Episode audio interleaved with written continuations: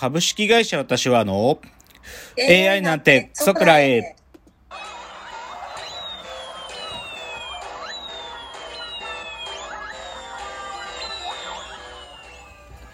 群馬が生んだ怪談時株式会社私は社長の竹之内です。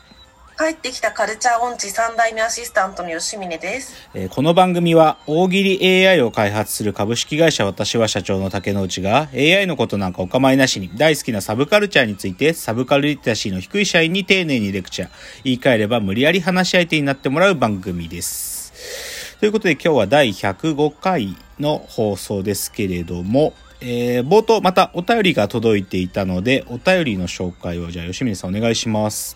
はーい。ラジオネーム、箕浦舞さん。箕浦さんですね。はい、竹之内さん、吉峰さん、こんにちは。こんにちこんには。ちは。今回のネオシティポップとか特集最高でした。私もあの、あの動画の大ファンで同じく1000回は回した口です。ですが、ただぼさっと聞いていて、あんなに知識なかったので、いろいろ知れて、より好きになりました。そんなようにあの動画について情報と提供できないですが、いつか竹之内さんにお勧めしたいと思っていたものを紹介させてください。YouTube チャンネル、ドクターキャピタル、ご存知ですか？こちらは、おそらくアメリカ人の音楽博士が、良い解散関西弁で J-POP について音楽理論の解説をするシリーズです。前回放送でちらっとキリンジについて言及がありましたが、キリンジ大好きで、エイリアンズの動画を漁っていたらこのチャンネルに遭遇しました。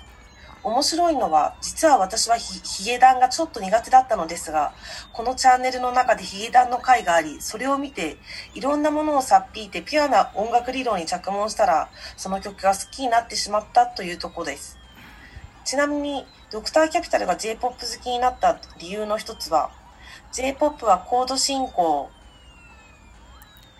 リズム、リズム、えっとエトセトラにおいて世界各国の文化がいい感じにミックスされているかららしく、その形眼にもハッとさせられました。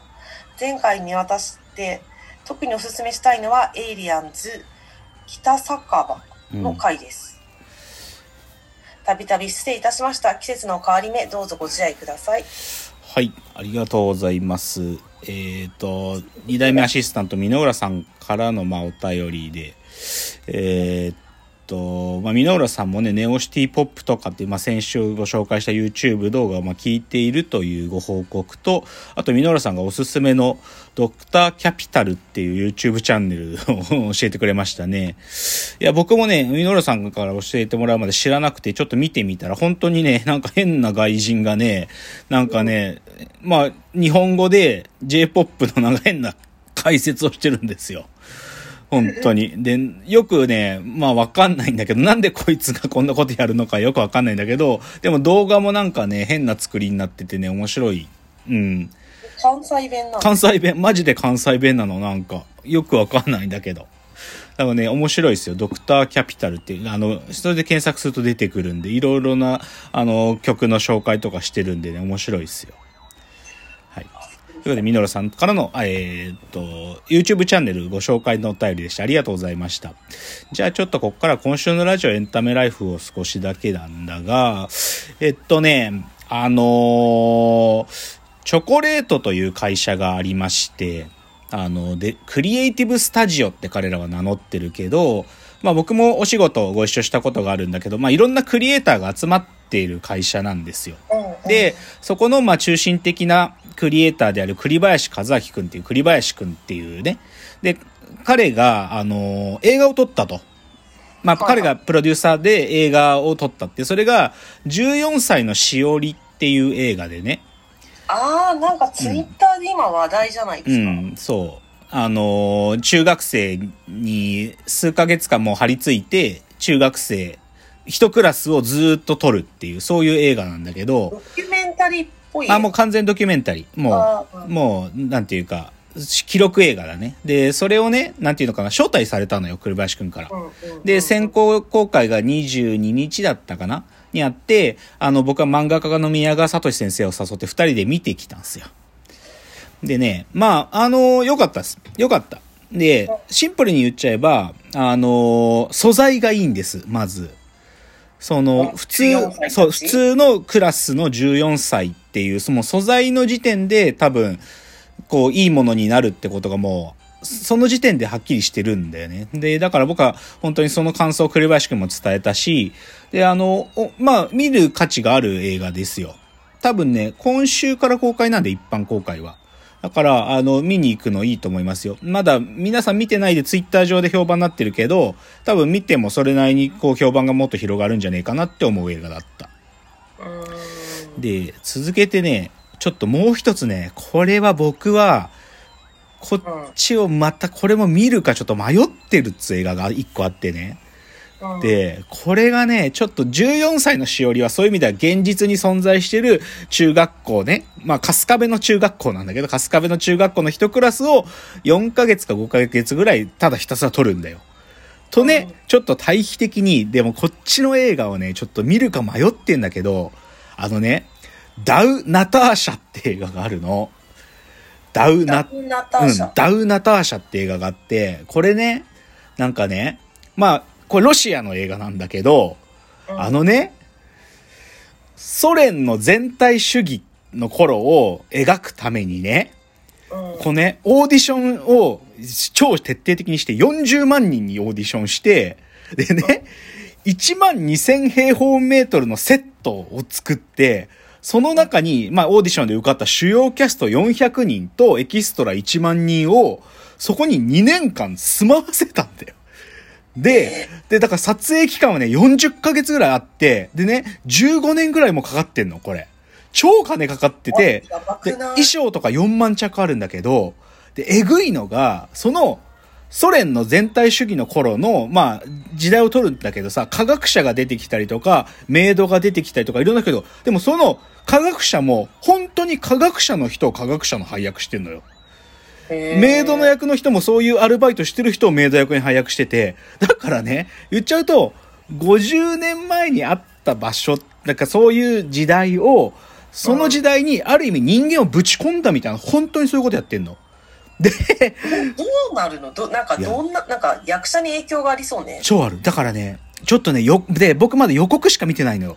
で、予告見る限り、ちょっとやばすぎるだろ、この映画っていう、なんか、そう、スケールが壮大すぎて、これ何が映っちゃってんの？って思うぐらい、ちょっと怖いんだけど、うん、で、実際ね、撮ってある収録されてる映像自体は600時間あるらしいんだよ。600時間あるんだよ。で、そのうちの今回とりあえずダウ・ナターシャっていうのは、そのうちの2時間とりあえず編集して作った、まだ序章に過ぎないんだって。これね、こう、一応公開されてる話だと、全15作作るらしいの、これで。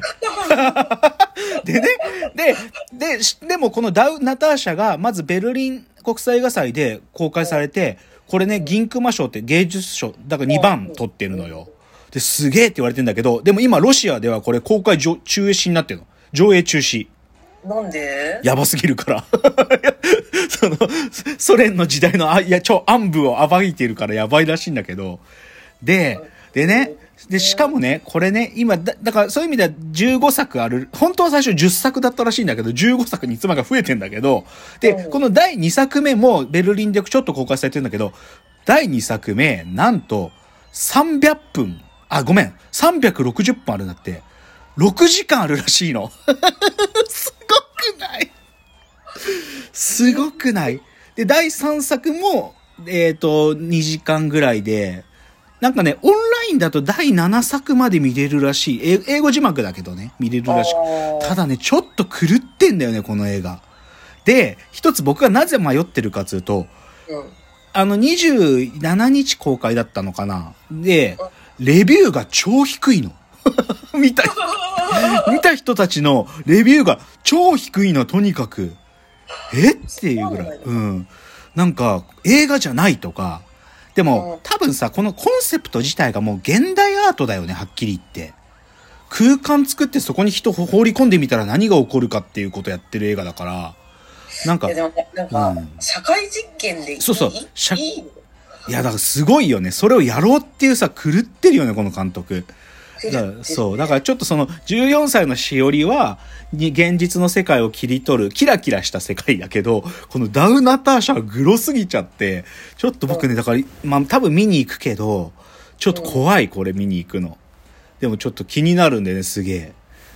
あの、あの、青山っていうか、あの表参道のとこにある映画館でやってるんで、あの、ちょっと行こう。まあ今週はちょっと無理やけど、来週行こうかなと思ってますよ。っていうのがちょっとダウナターシャの話。まあ、あとはちょっとトピックスは、まあ、まあちょっとな、時間もないから、あまた来週以降で、ちょっとじゃあ最後、えー今日の格言で全、あの、オープニング終わりますけど、えー今日の格言。島耕作がコロナにかかったらしい。あら。うん。島耕作コロナかかったんだって。ちなみに今島耕作って課長島耕作からどどんどん彼は出世して、今相談役島耕作ですから。引退、引退に向かってるそう、もう相談役なので、でも島耕作ね、今73歳。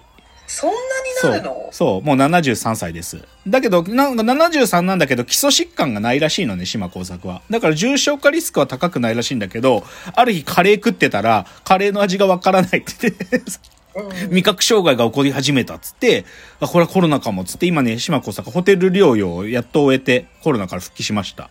っていうのが、僕も読んでるわけじゃなくて、ニュースになってたのよ。島耕作がコロナになったっつって。日本平和だな。ね、すごいよね。島耕作もコロナにかかるくらいだから、やっぱりね、我々の身近にも病気が迫っているという、そういうお話でした。じゃあ、はいコーナー参りましょう。